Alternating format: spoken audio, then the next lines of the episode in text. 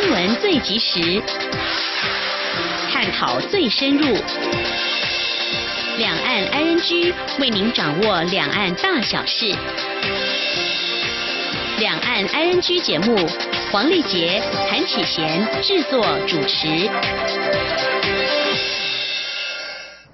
各位听众您好，我是韩启贤，今天是二零一八年八月三十一号星期五，欢迎收听每周一到周五播出的两岸安居节目，一起掌握两岸最近的新闻焦点，还有交流互动。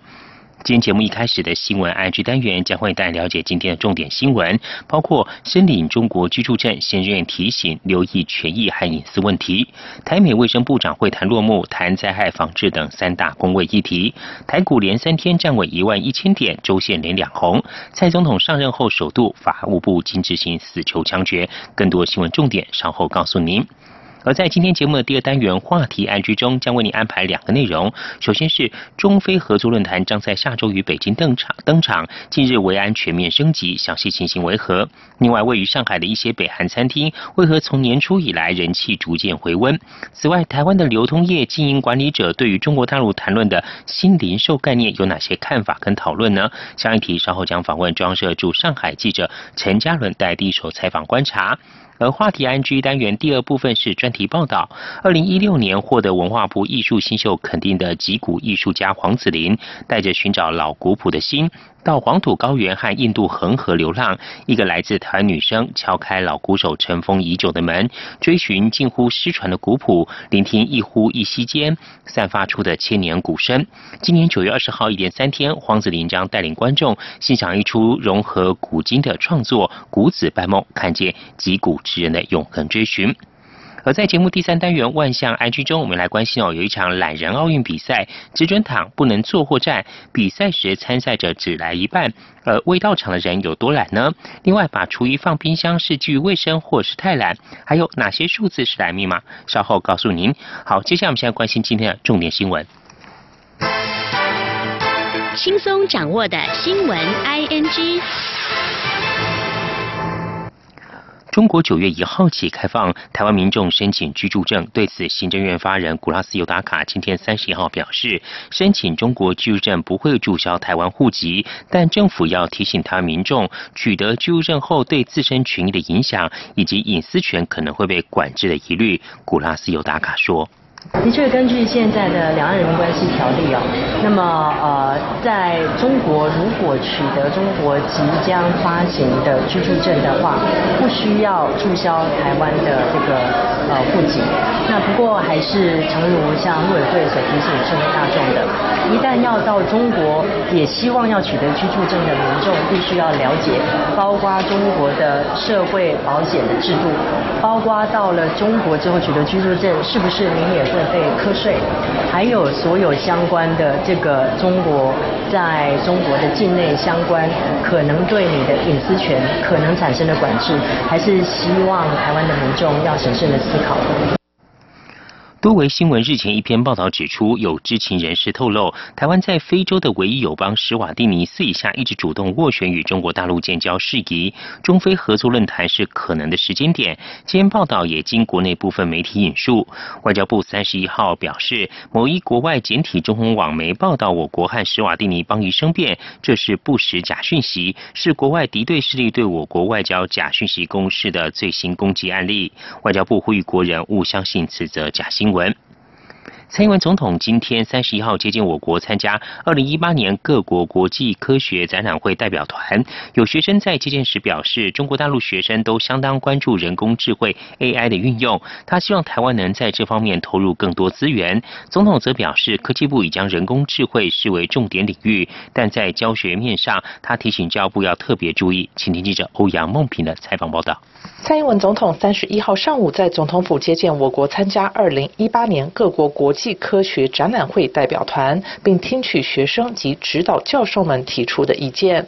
一位学生指出，他到加拿大参加科展时，发现许多电脑科学组的中国大陆学生都很关注人工智慧的相关运用，尤其是与产业的结合。中国也有给高中生使用的人工智慧教科书。他表示自己在学习。人工智慧的过程中遇到许多挫折，因此希望台湾未来能有更多的资源，让学生学习这块领域，不要落后他国。总统回应时表示，科技部已经将人工智慧当作重点领域，但是在教学面上，他要请教育部特别注意。总统说：“这个我们科技部已经把人工智慧呃当做一个重点的领域哦。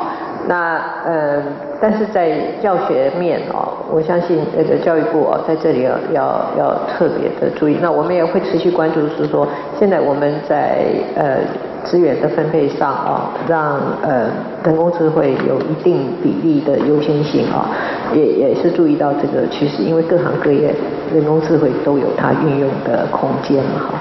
那在教育这部门，我想还是请教育部能够特别注意一下。另外，也有指导教授提到高中生进入大学研究室的保险问题，希望让学生们未来在进行研究的过程中更有保障。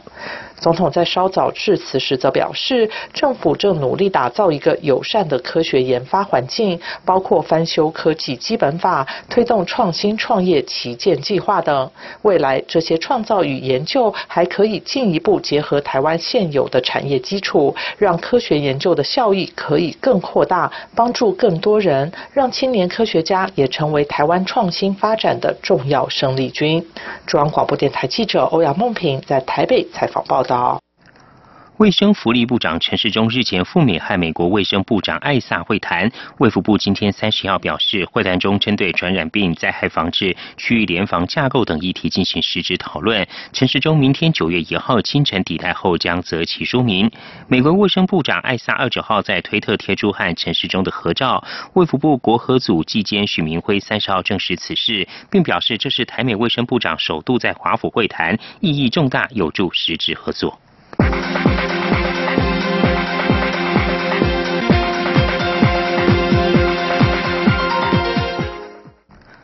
八二三豪雨造成农业灾情，农委会主委林聪贤三十号点名鹅肉、鸡蛋、木瓜以及食用玉米都将涨价，引发消费者质疑，认为农委会主委此话一出，原本不会涨、不该涨的恐怕都要涨了。对此，农委会进一步解释，强调会涨价的农畜产品都是短期波动，而且肉类由于替代性，因此价格波动不会太大。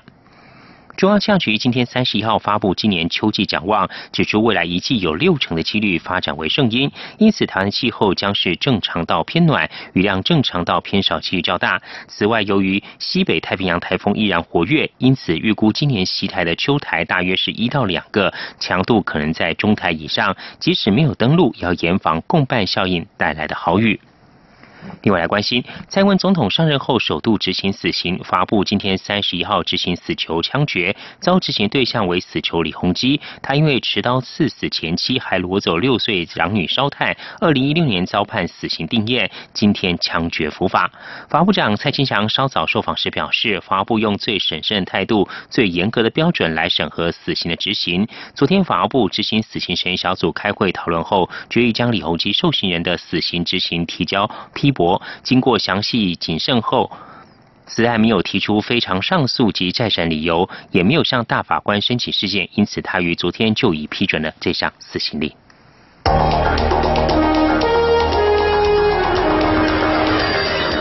最敏锐的新闻嗅觉，延伸您的视野，让您听到最硬的两岸焦点。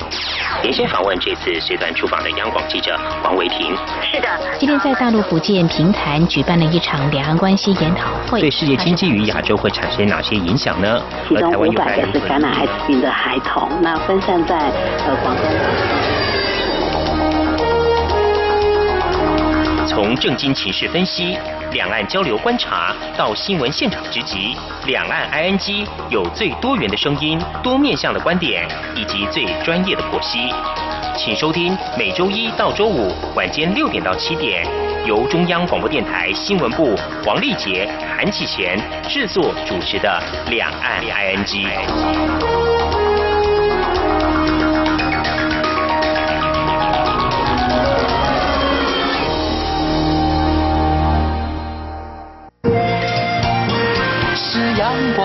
当打开了世界之窗是阳光翅膀环绕着地球飞翔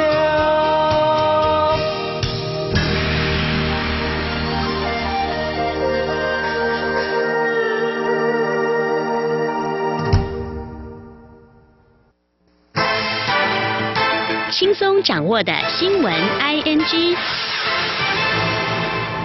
台北股市在二九号重回一万一千点后，今天三十号虽然收盘小跌二十九点，但仍在一万。收在一万一千零六三点，连续三天收盘站稳一万一千点大关。至于周线上涨两百五十多点，连续两周呈现收红。新台币对美元汇率今天则是小贬两分，收在三十点七三一元。本周新台币汇率呈现小幅上涨走势。请听记者陈林信宏的报道。美中贸易战持续，美国总统川普没有否认九月将对中国大陆加征两千亿美元商品关税。上证指数三十一号开低走高后又走跌，日股、港股也都收黑。台北股市由于适逢 MSCI 季度调整，双降台股比重生效，投资人逢高出场。尾盘下跌二十九点，收一万一千零六十三点。台股这周已经连续三天站稳一万一千点大关，周线上涨两百五十四点，已经连续两周收红。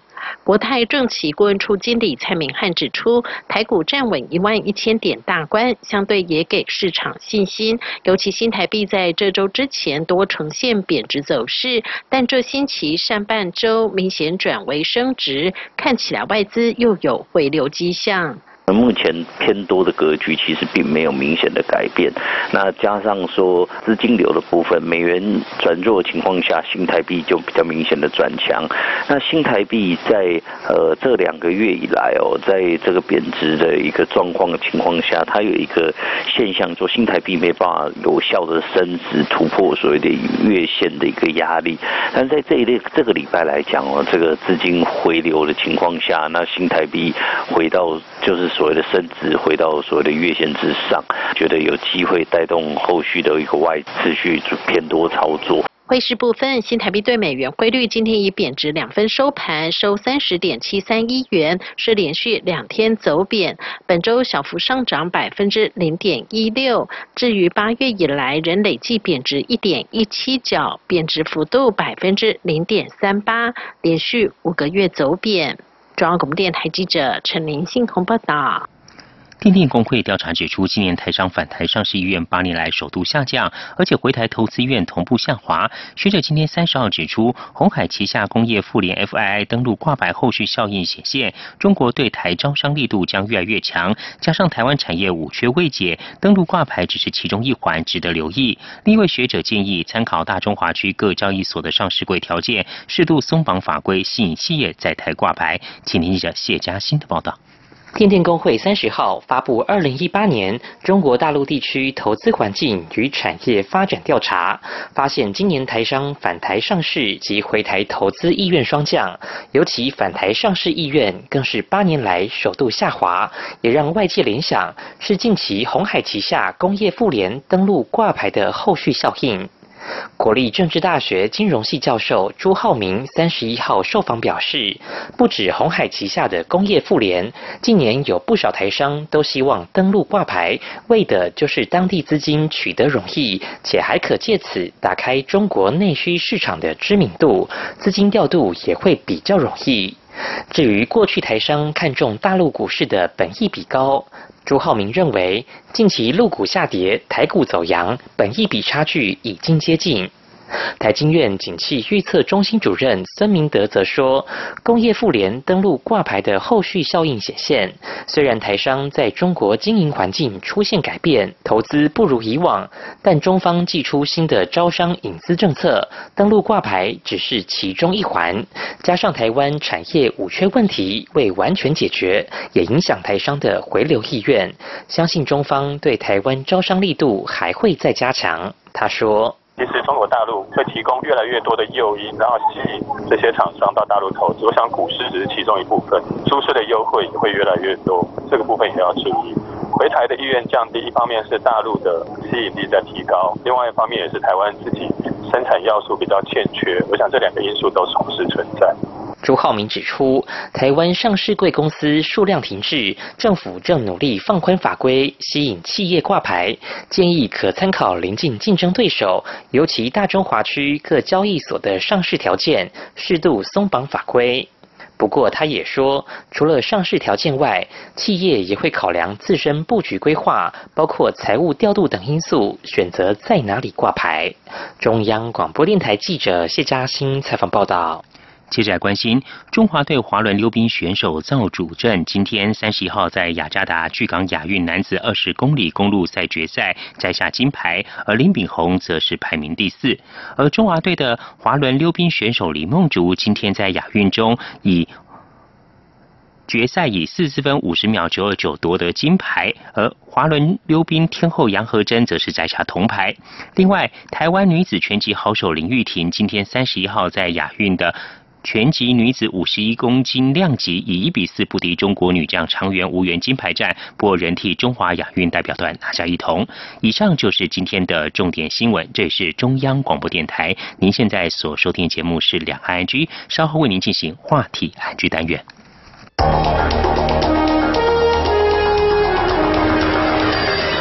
最敏锐的新闻嗅觉，延伸您的视野，让您听到最硬的两岸焦点。连线访问这次随团出访的央广记者王维婷。是的，今天在大陆福建平潭举办了一场两岸关系研讨会。对世界经济与亚洲会产生哪些影响呢？其中五百个是感染艾滋病的孩童，那分散在呃广东。从政经情势分析。两岸交流观察到新闻现场直击，两岸 ING 有最多元的声音、多面向的观点以及最专业的剖析。请收听每周一到周五晚间六点到七点，由中央广播电台新闻部黄丽杰、韩启贤制作主持的《两岸 ING》。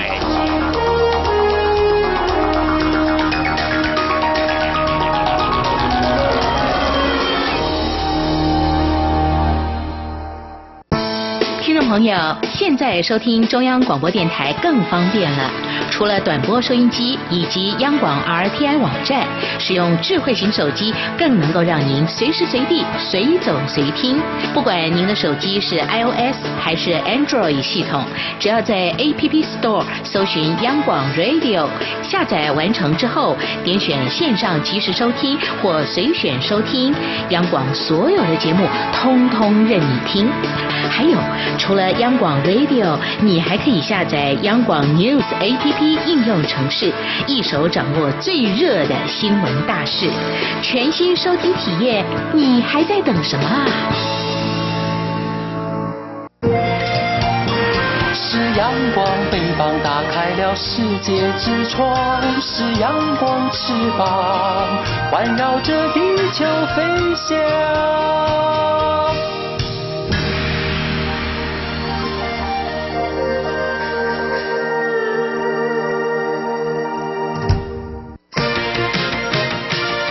最想关心的话题，ING。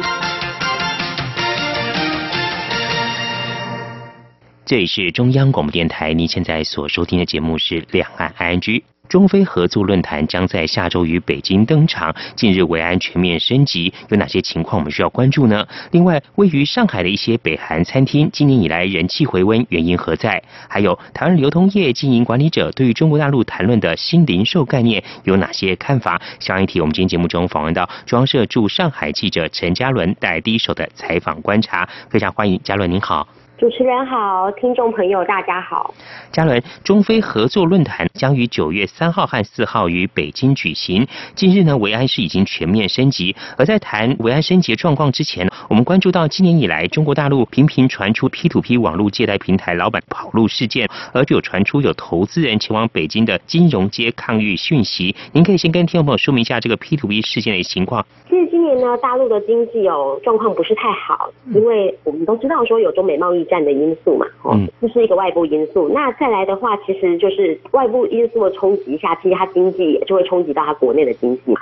那所以呃，我们可以看到说，今年其实这个 P to P 就是这种点对点的那种融资平台哦，它就开始出现那种倒闭潮。有路门的数据统计出来的显示说。今年前五个月是一到五月，就平均每月有二十家 P to P 平台倒闭哦。那六七月呢，就已经有超过一百八十家平台出问题。那这些人就跑路了之后，就变成说投资人就血本无归嘛。他当时候拿出去借款的钱呢，就现在除了没有高报酬之外，可能连连他当时候拿出的本金都那个要不回来。嗯，那所以呢，今年八月初的时候，北京就发生了一起上千人的那种抗议事件哦，就是这些 P to P 平台的投资人就跑到北京的金融街去抗议。嗯，那主要就是希望说官方可以正视这个问题。那当时候那一场抗议下来呢，到现在哦。就是虽然说那个北京的警方就是强力清退了那一批抗议的投资人嘛，但是这些人他其实现在他回到他原本居住的地方之后，他还是很坚持说要跟官方讨一个说法，你们要主持公道，跟我说我的钱到底拿不拿得回来。所以其实这一批人呢，他们还是。心里面的怨言跟怒气都还是蛮多的，所以变成说是大陆警方哦，还有说各地政府呢，都对这个问题都还持续的在关注。是嘉伦，由于这个不少的投资人是来自上海还有江浙一带，您所在的上海当地的维安的情况，现在目前是怎么样子呢？就像主持人刚提到，因为最近就是那个中非合作论坛要在北京登场了嘛，九月初。嗯。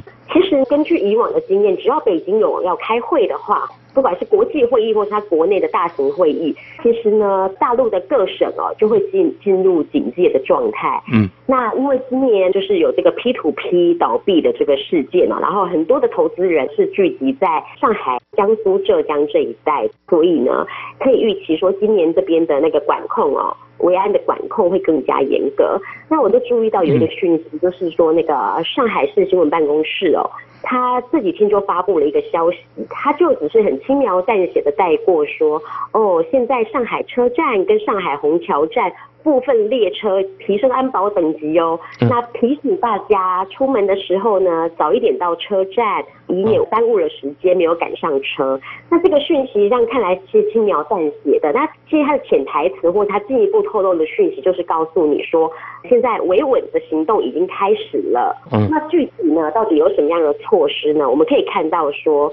首先就是会针对一些开往北京的列车，嗯，好去做一些安保的，可能是派驻的警力更多啦，或是说呃会加强查票，因为他就是要监控这些投资人，以免他们再跑去北京那个抗议上访。对，所以呢，这是一个我们可以预见的。那第二个呢，就是上海发布呢，他也指出说，比方说我们刚提到的是上海车站的情况，那如果说是客流量更大的虹桥车站。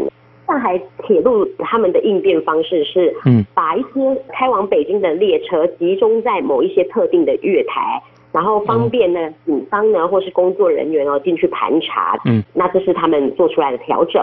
哎，大家会想说，那对我们一般乘客的冲击是什么？其实文汇报也有透露说，就是现在从最近开始哦，一直到九月四号，就是中非合作论坛结束之前，你只要进入上海车站或上海虹桥站的话。就一定要通过两道安检手续。那在以往就是一般的时候呢，其实我们只要经过一道安检手续就好了。嗯，那它其实很简单嘛，就是人身检查，那再来就是你的那个物品的随身物品的检查。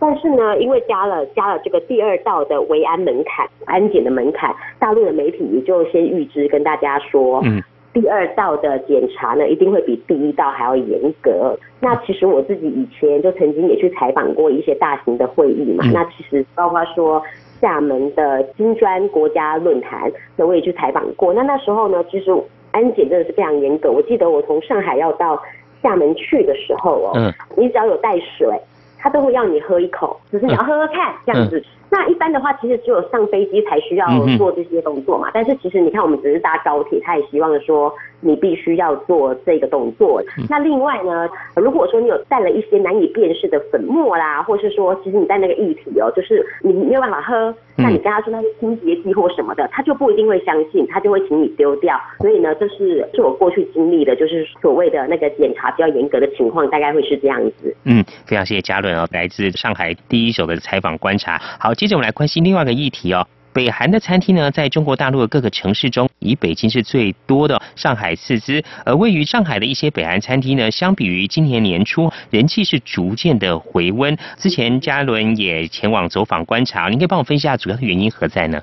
如果说有在关注大陆的新闻的话，都会看到一个消息，就是说中国国家主席习近平好像要到北韩再次去访问了，九月的时候要到北韩去。那其实也就是搭着这一则新闻哦，我就想说，今年初的时候，北韩不是一直在核试验吗？那那时候就是国引起了国际紧张嘛。嗯。那个时候呢，就是核试验的那个时候，其实就也有消息传出说，一些在大陆经营的北韩餐厅哦，就是人气就是直线下滑的。哦。因为就是说，包括说大陆官方啊，或是说国际舆论啊，都有在跟大家说呢，不要到这些北韩餐厅消费。因为他们背后其实都是国家支持的，那他们的功能呢，其实主要就是帮北韩赚外汇。嗯，就是今年年初的时候，其实就是有一波这样子的抵制潮。我刚刚提到说，现在习近平呢传出说要到北韩去访问的这个消息之后，我就想说，那我们去北韩餐厅看一看，看看说他的人气是不是已经回温啦？包括说先前还有川普跟金正恩的会面嘛，哈，就是一连串的那一种北韩局势稳定的形态。我想说，那我们就去看看。是嘉伦，北韩对很多的民众来讲哦是非常神秘的。那你这次走访这个北韩餐厅哦，他们餐厅的情况还有提供的服务是怎么样子呢？我们来一揭这个神秘的面纱。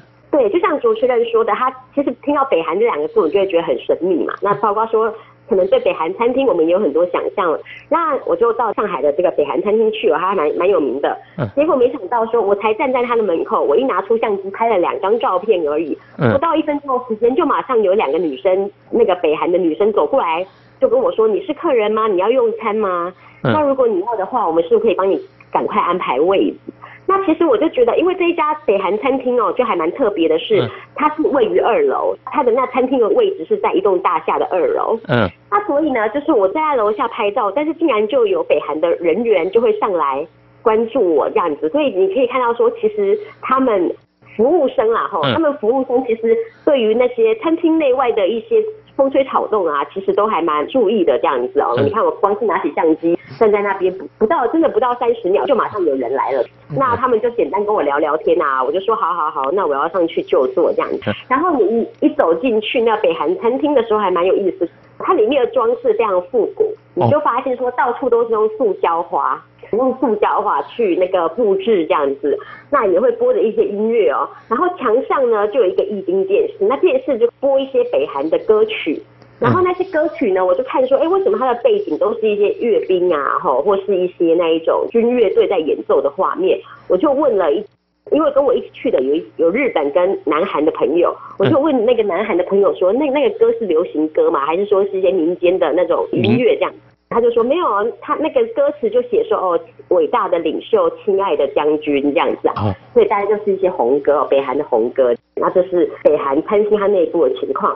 那再来就是那个服务生呢，他们都穿着着北韩的那种传统服饰。嗯。当他们一上来接应的时候，就倒水给你啊。然后特别有意思的是，他们也会一一哦逐一询问这些用餐客人的身份。哦。好，你是来自于哪里？做什么工作？哎，怎么会到？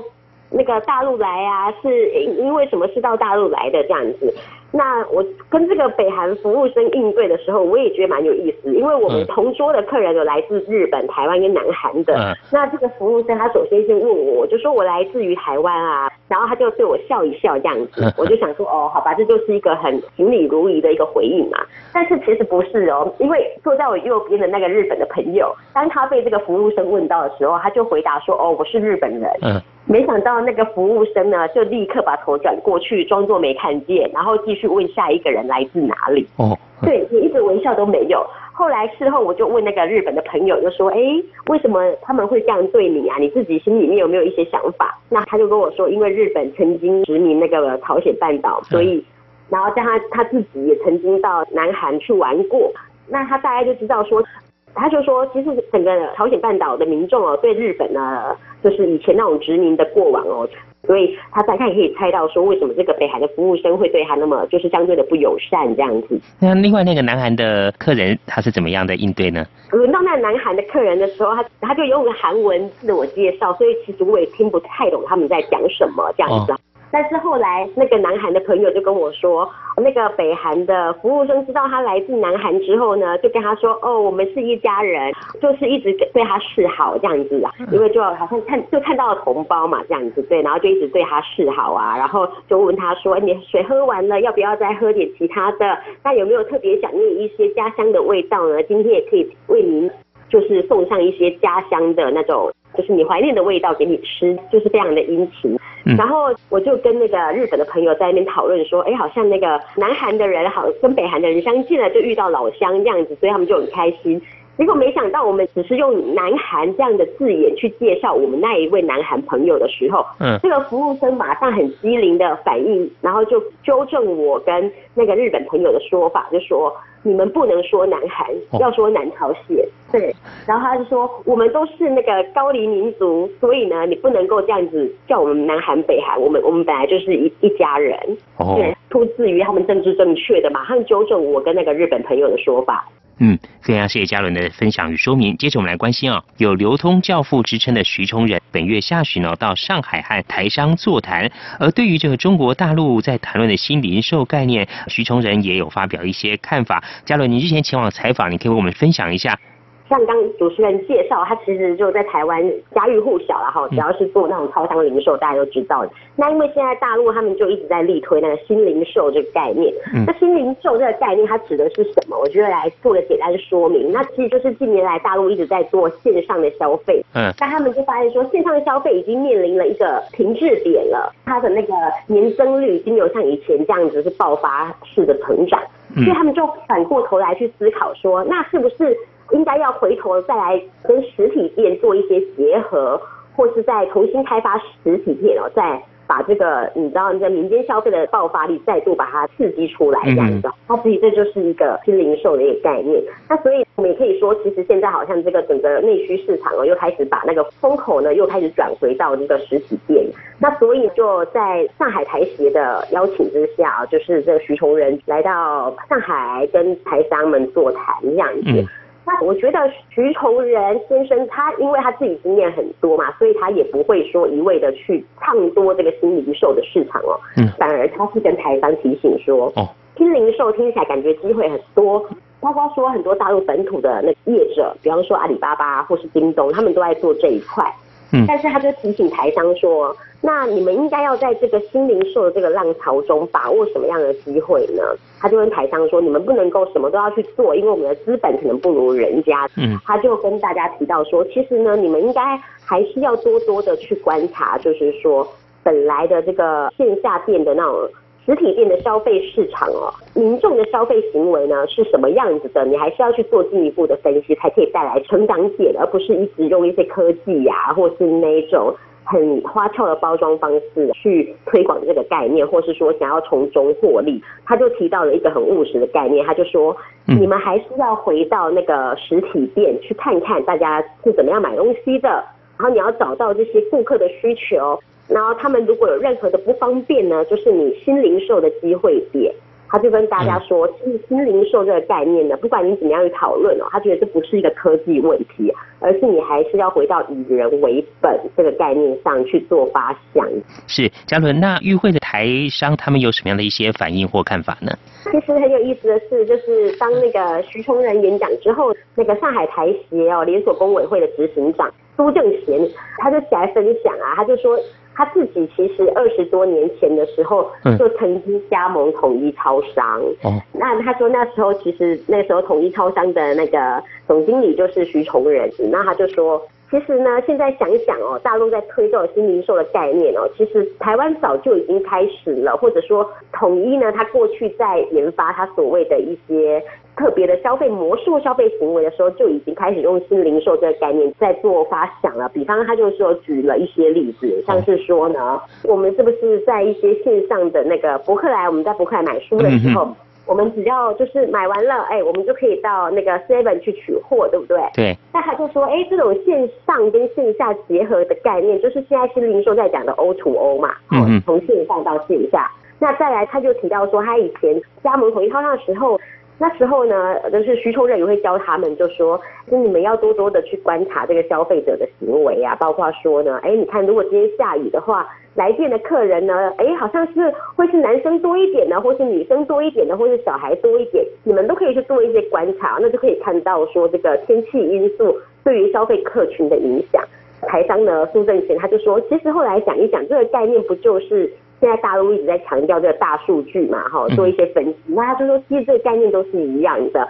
所以呢，新零售这个概念虽然是新的，但是呢，过去徐求人在台湾的一些零售啊那个通路的经验哦，其实呢，放到现在这个新的一个脉络下，其实都还是相当走在潮流前端的，都还是很时髦的。一点都不退流行。嗯，有流通教父之称的徐崇仁，对于这个零售业哦，还有销售呢，他有一些独到的看法，认为说我们要回到以人为本，顾客不方便就是机会点，还要找到顾客的需求。非常谢谢嘉伦为我们带来采访跟观察还有分享。好，我们今天节目中呢，非常高兴访问装设驻上海记者陈嘉伦，非常谢谢嘉伦接受访问，谢谢您。谢谢主持人，谢谢。敏锐的新闻嗅觉，延伸您的视野，让您听到最硬的两岸焦点。连线访问这次随团出访的央广记者王维婷。是的，今天在大陆福建平潭举办了一场两岸关系研讨会。对世界经济与亚洲会产生哪些影响呢？其中五百个是感染艾滋病的孩童，那分散在呃广东。从正经情势分析。两岸交流观察到新闻现场直击，两岸 ING 有最多元的声音、多面向的观点以及最专业的剖析，请收听每周一到周五晚间六点到七点，由中央广播电台新闻部黄丽杰、韩启贤制作主持的《两岸 ING》。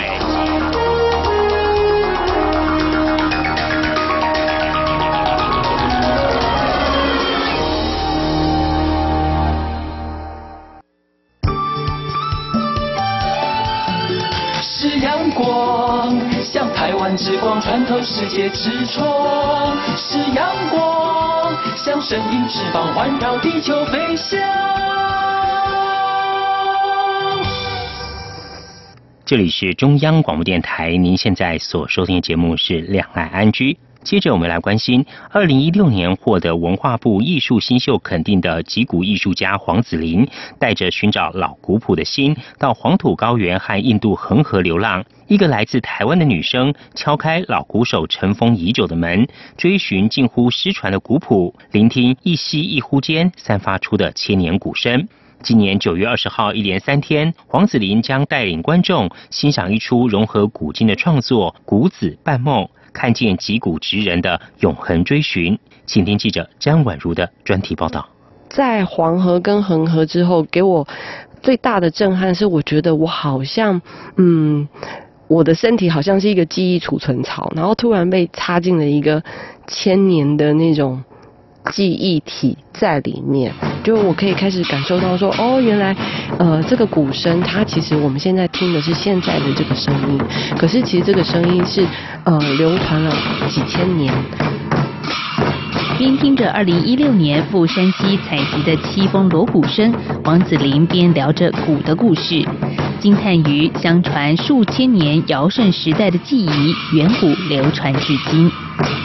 为什么觉得很稀有？是因为其实很多村子已经忘记了很多古谱，然后很奇怪的是，当这个杨谢村的鼓队走到这里的时候，他们发现了这边的村民竟然还记得这一个曲子叫《乱丝麻》。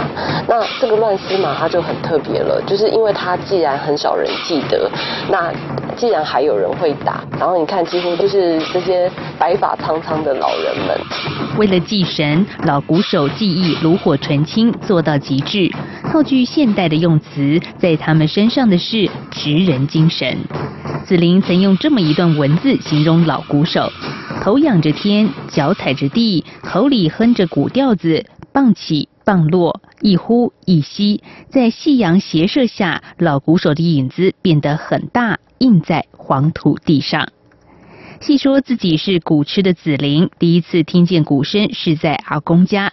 但是读广电系的他，一直到大学二年级的时候，为了做一份学校作业，探访优剧场，从此跟鼓结缘，在山上一待就待了十六年。呃，我还记得那时候山上的草很高，然后我要拨开草，然后才会说：“哎，请问优剧场在这里吗？” 他们就说：“啊，是是是。”然后我就就开始。慢慢的拍着拍着，我就突然觉得说，哎，在他们的生活的节奏上面，我觉得，嗯，跟我以前接触到的节奏是不一样的。就是看到太阳好像到正中午了，很大了，晒太阳了。好，我知道我现在要休息了，要休息一下下。然后到了下午的时候，看那个树风这样吹过，我大概就知道，嗯，等一下可能要下雨喽。然后就看，哦，快要日落了，是不是就开始要休息？我就发现身体开始跟整个，嗯，叫做大，就是大自然嘛，开始一起在运行。我突然觉得这个东西，这个力量，是我生命中从来没有体验过的。所以那时候我就决定开始打鼓。家里头的人会觉得说，你其实可以换一点别的工作。会耶，比如说我在一九九四到二零一零这么长的一段时间，其实我的父亲他真正来看我表演，也只有看过一次。然后那一次我还记得是十几年之后，就是我在优十几年之后，然后父亲他在国家戏剧院看我演出之后，他只有淡淡的说一句：“这样子很辛苦，你要不要换工作？” 跟着山里的击鼓师傅子琳不断的反复推敲练打，一直到二零一五年的一句话，让他决心远赴他乡寻找老古朴的故事。然后我就记得打完了之后，那个林丽珍老师就把我叫过去，他就说：“子琳，你知道你的鼓声里头拥有很大的诚实的力量。”然后我第一次听到有人。这样称赞我的鼓声，因为以前大家只会说哇你打的好帅，要不然就说哇你打的就是感觉就是满场都是就是风采什么的。然后我第一次知道有人在讲我的鼓鼓声的气质，然后他就引发我去想到说，哎，那是不是每个人内在都有一个生命故事？那这个生命故事跟鼓声的连接，是不是就像一个脐带一样，它会很如实的呈现？那条脐带在哪儿？子林从源头谷的发源地寻找，自黄土高原开始，一路向西，到了山西、陕北、兰州、青海、四川藏区，走访了大陆三个月，拜访二十八位老鼓手。记得我第一次第一天到威风锣鼓的时候，我记得我就直接到了他们练鼓的那个活动中心堂，就是一个广场，然后我就看。就是四下无人哎，然后我心里就凉了半截，我就想说这里会有鼓手吗？就心里有一个很大的问号。然后可是我就坐在那里等，然后果然真的到五点的时候就哇，就是那个村子里就这样一个一个冒出来，然后他们就开始问我说你是谁呀？就开始很好奇，然后就说我是台湾来的，啊，他们就开始就你一言我一句，其实我也听不太懂山西话，然后他就会说你知道我们以前的罗挠什么罗拔都是用最原。原始的铸铁的去做的啊，然后呃很重啊，然后现在啊其实根本就变得很轻啊，不算什么。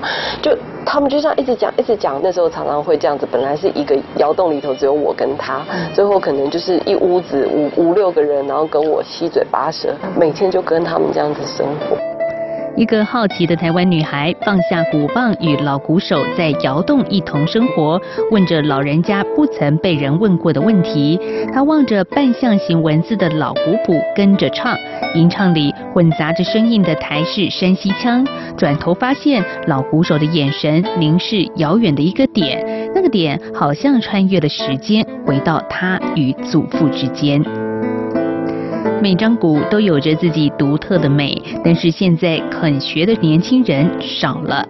山西绛州紫林遇见的老鼓手，敲完了这辈子最后一场演出之后，就卖掉所有的鼓，与鼓诀别。我说，那你要不要把这些精湛的古艺传给别人？他说，嗯，现在年轻人只想比较快一点学到东西。他说，可是学打鼓很慢，需要时间。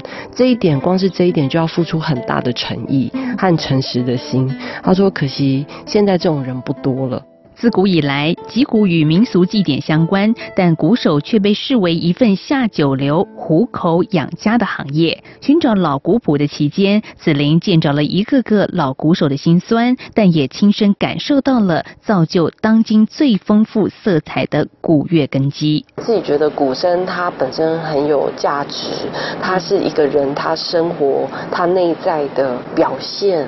可是有些人他就觉得鼓声离我好远哦，他根本就没有。他就打鼓啊，或者觉得说他就是一个健身啊，那我要怎么样去面对？我自己觉得他是一个珠宝，他是一个钻石，可是别人他就觉得他只可能只是一杯泡沫红茶，就很像自己在流浪的那个过程里头一样。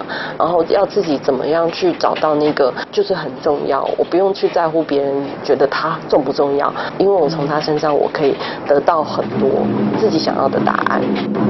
除了中国的黄河，他也跨越到印度恒河，寻找古与人之间纯粹的感动，并且将这一切化为谷子系列表演创作的养分。看似离家，却是找寻自我的旅程。继古子回家之后，九月二十号起，子琳将发表老鼓手生命古谱二号作品《古子半梦》，并且特别邀请香港灯光顽童冯国基、剧场时尚服装设计 Man Win、游走广告与剧场的新生代音乐才子钟正阳联手演出。它不会是一个很剧情式的走法，它会是像泡泡一样，就是冒出了一个梦境也好，或是一个生命的经验也好，然后它就是会这样一个一个一个这样冒出来这样子。其实谷子的意思是，谷子就是指我。然后可是其实我有更大的寓意，其实我觉得每一个人其实都是谷子呢，因为每个人一离开母体，来到了这个世世界上，其实每个人都在努力。也都想要去找到方向，然后那个内在的那个努力，其实不是都是正在很奋力的击打自己的心跳吗？然后你所经历过的事情，就像一个乐章一样，你这样子回头看，其实每个人都是一个自己生命中的鼓手。二零一零年，他离开悠人神谷后，当然也曾经灰心受挫。但是对紫琳来说，创作的辛苦甘之如饴。但如何筹措经费，让作品有公开演出的机会，对于艺术表演者而言，绝对是一大考验。真正募资花多久的时间？呃，我我们昨天募资完了，对，两个月。嗯。然后已经募到了四十五万吧，对，就是至少已经缓解了很多我们经济上的压力。其实我在黄河跟恒河的时候，我访问这些老鼓手啊，我每次都谢谢他们，他们就会说天下鼓手本一家。然后连我回来台湾，然后我跟学生募资，然后我的朋友他们也是吉鼓老师，他们也会把邀请我到他们的班上去募资。学生们他们都就是会直接说老师老师你就做吧，他说老师你你不要担心，我们把钱就是捐出来，然后你就安心创作。我就觉得。真的那个鼓，它它真的不是一个实际上的鼓哎，我就觉得它的召唤召唤力很强，因为就是鼓，我们都没有血缘关系，就只是因为鼓，然后就把我们大家全部连在一起。古龄至今二十三年，子琳现在是莫比斯圆环创作公社艺术总监，不时受邀到各大场域公开表演。然而，此刻的父亲支持他的演出吗？嗯，去年吧，去年他来看我的战居，战居是我个人的比较自传式的一个创作，然后就是我的朋友就跟我说，哎，你知道你爸爸看到掉眼泪吗？这样子，然后我就觉得说，应该是说，与其再多的话语，你不如就用身体行动吧。也许这个认同等了二十年。每一份古谱来自于生活中的点滴，对击鼓者而言，鼓是诚实的，在鼓声中呈现了你的信念和过去。因为有人才有鼓，有生活才有谱。子宁的鼓声交织着黄土高原和印度恒河老鼓手的智慧，还蕴藏着家人的不舍眼泪。他在其中找到创作灵感来源，也透过公开发表挑战外界对于击鼓的想象，让观赏者重新定位鼓与人之间的意义，从鼓声聆听到自己的勇气。央广记者张婉如专题报道。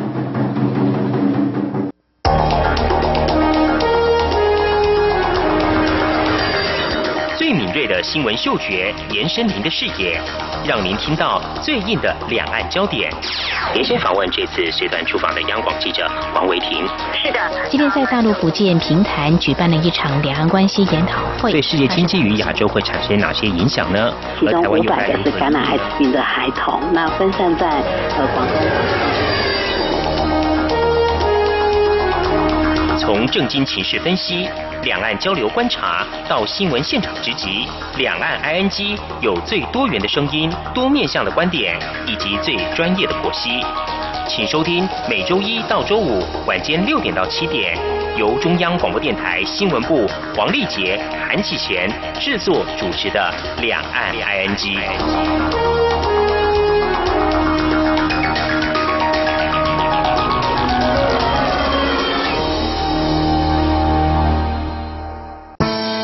朋友，现在收听中央广播电台更方便了。除了短波收音机以及央广 RTI 网站，使用智慧型手机更能够让您随时随地、随走随听。不管您的手机是 iOS 还是 Android 系统，只要在 App Store 搜寻央广 Radio，下载完成之后，点选线上即时收听或随选收听，央广所有的节目通通任你听。还有，除了央广 Radio，你还可以下载央广 News APP 应用程式，一手掌握最热的新闻大事，全新收听体验，你还在等什么啊？是阳光，翅膀打开了世界之窗；是阳光翅膀，环绕着地球飞翔。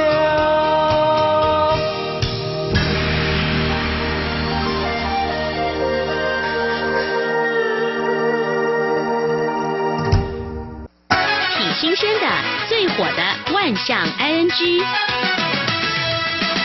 这里是中央广播电台，听众朋友继续收听的节目是李昂 ING。嗯，哇，懒惰也有特殊的日子啊。哦，哎，我们八月份即将结束，迈入九月份。嗯，来谈谈八月十号竟然是国际懒惰日。哦，哇，这个我觉得如果把它当成。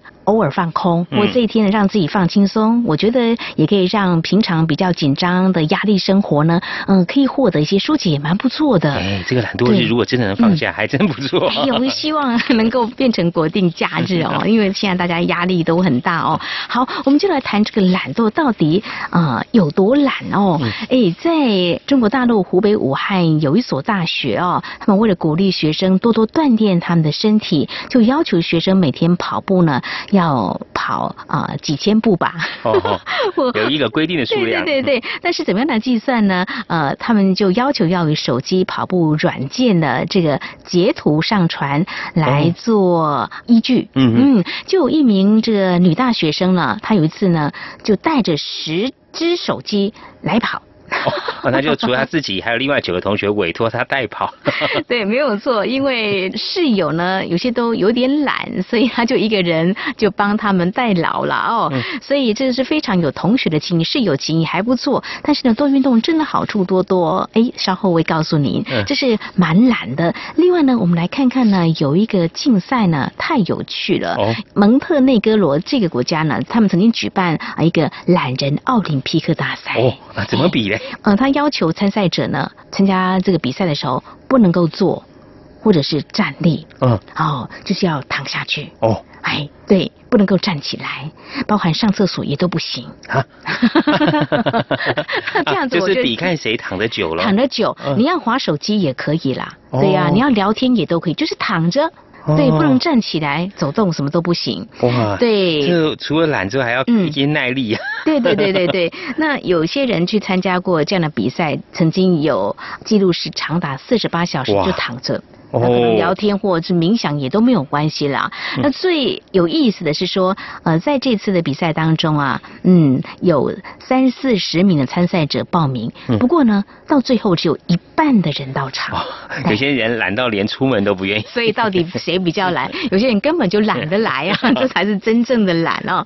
好，那么谈到说，呃，运动到底有什么样的好处？当然呢，很多专家都会告诉我们说，它是有益于我们的身体健康哦。我们来看。看，嗯，这个有研究显示啊，在二零一三年的时候，全球啊，因为没有运动啊，导致整个健康的照护支出大为增加，多花了六百七十五亿美元。哦，不过建议就是说，如果只要啊，每天呐能够动个一个小时啊，这些问题都能够迎刃而解。嗯，对，活动活动嘛，要活就要动哦，每天动一下。其实坐办公桌哦，对，常常坐着哎也不舒服哦，哎，如果每天能够抽点时间动一动哦，其实对身体健康是有很多好处的。没有错，世界卫生组织 WHO 建议每周至少要温和运动一百五十分钟。呃，其实这个运动量算是比较少的了哦。经有统计显示，大概全球四分之一的成年人其实都。做不到啊，运动好处多，呃，所以不要太懒惰。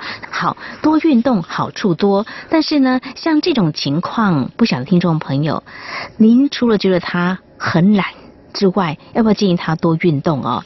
这个我曾经听过，但是这个竟然能够要上媒体。之前我有一次倒垃圾，嗯，拿着厨余去倒，然后就遇到我们大楼的住户就说。我有时候太忙了，我没有天天倒，哦，然后我就把我的厨余，呃，把它分类装好，嗯，放在冰箱，哦，然后我就在思考，哦，哦，夏天嘛，这个法子好像不错，这样好吗？放冰箱，那这样会不会有这个干净的食物跟这个脏污的呃这个厨余放在一块的问题？会有影响的问题。对，但是真的在韩国呢，就有一位家庭主妇。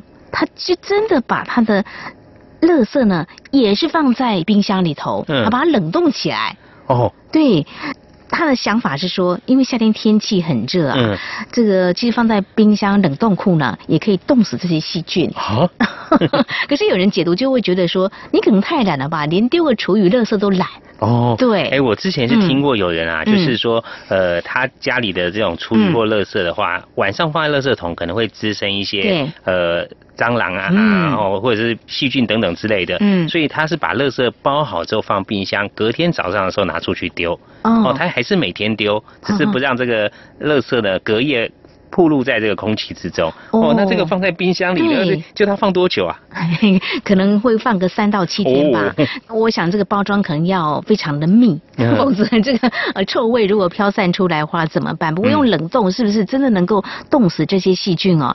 哎，有人是认为说它有点懒啦，但是有些人说啊这种方式或许可以一试。好，提到这个懒哦，呃这样也是懒吗？呃我们看到。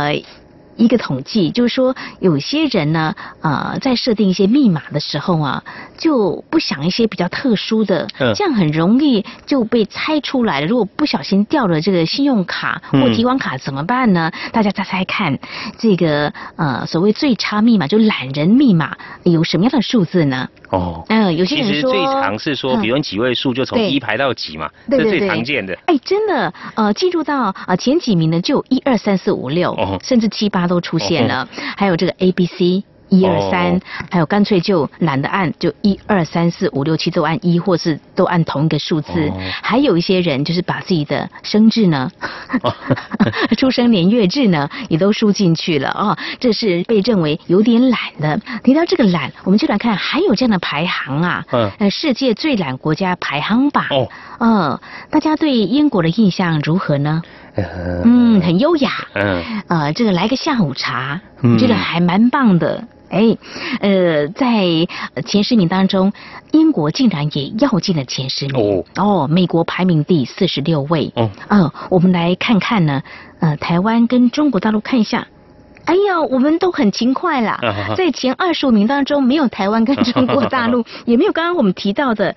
韩国都不懒了，倒是出现了呃蛮多欧洲国家的，还有中南美洲国家。好，这是在世界最懒国家排行榜当中我们所看到的。好，节目尾声呢，再提醒大家，如果说您有任何意见，或者是要跟我们沟通交流的话呢，您可以利用以下管道，包括您可以写传统信件，地址是在台湾台北市北安路五十五号两岸机节目收就可以了。或者利用电子邮件来告诉我们哦，两岸居有两个电子邮件信箱，一个是 i n g at r t i 点。O r g 点 t w，另外一个是 QQ 信箱一四七四七一七四零 at qq 大 com。此外，也非常欢迎听众朋友利用 QQ 即时通讯软体和我们线上即时互动。两岸 G 的 QQ 码就是一四七四七一七四零零。